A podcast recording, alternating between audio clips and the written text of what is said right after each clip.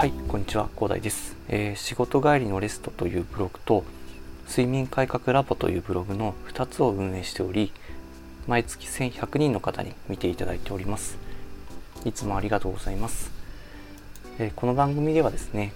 そこで培った知識をもとにですね日々忙しいビジネスマンの皆様の生活をより豊かにできるような情報を発信していきます。今回のテーマはですね奥さんの料理を褒める大切さということについてお話ししたいなと思います。皆さん料理どうですか？料理してますか？男性の方。奥さんに毎日作ってもらってるという方多いのではないでしょうか？ね、まあ、結構まだ、えーと、日本社会っていうのは、まあ、女性が作ることがまあ男性の方でもねお笑い芸人さんとか作ってる方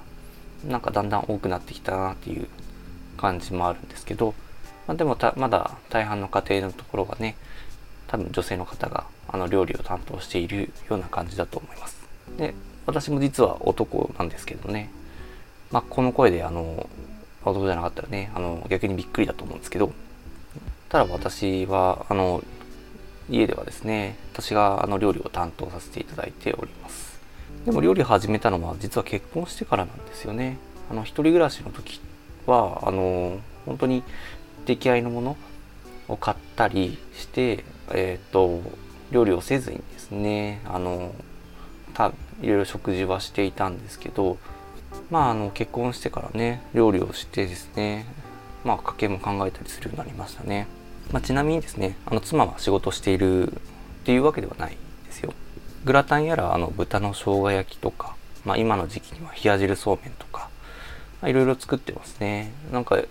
まあ毎日の献立考えるということでまあいろんなおかげで料理のスキルは毎日上がっているような状況です。じゃあなんで料理をするようになったのかということなんですけどあのこれはちょっと私のあの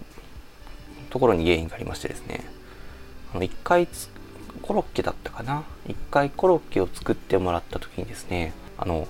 焦げてるねと。このコロッ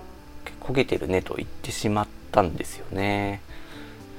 いやー失礼ですね。こいつすごい失礼ですよね。まああの失礼なのはお前やろっていうことなんですけどあのそこからですねあのまああの作ってくれなくなっちゃったのであの私が毎日作ることということになってしまったんですよね。あのそんなこと言ったら作らないよというところですね。あのなのでねあの、まあ、皆さんはねここまで失礼なことはしないと思うんですけどもあの皆さんはですね奥さんに料理を作ってもらったらあのしっかり褒めてあげていただきたいなと思います。その私みたいな失礼なこと言わなくてもなんか褒め足りないなと奥さんが感じてしまってあのあなたがというかあのいつも料理を担当していない男性の方旦那さんがですねあの料理を担当しなきゃいけない状況になってしまわないようにですねあの美味しいとかでもいいのでねあの褒めてあげたらあのもちろんね結婚生活もうまくいくと思いますのであの一石二鳥なのでねあの毎回毎回厳しいという方はねあの3回に1回ぐらいでもいいのであの褒めてあげてほしいなと思います。あの結構毎日料理作ってる私からしてもねあの結構料理毎日献立考えるのが大変なんですよね。なのでねあとななんか最近ポテサラ問題とかもありましたけど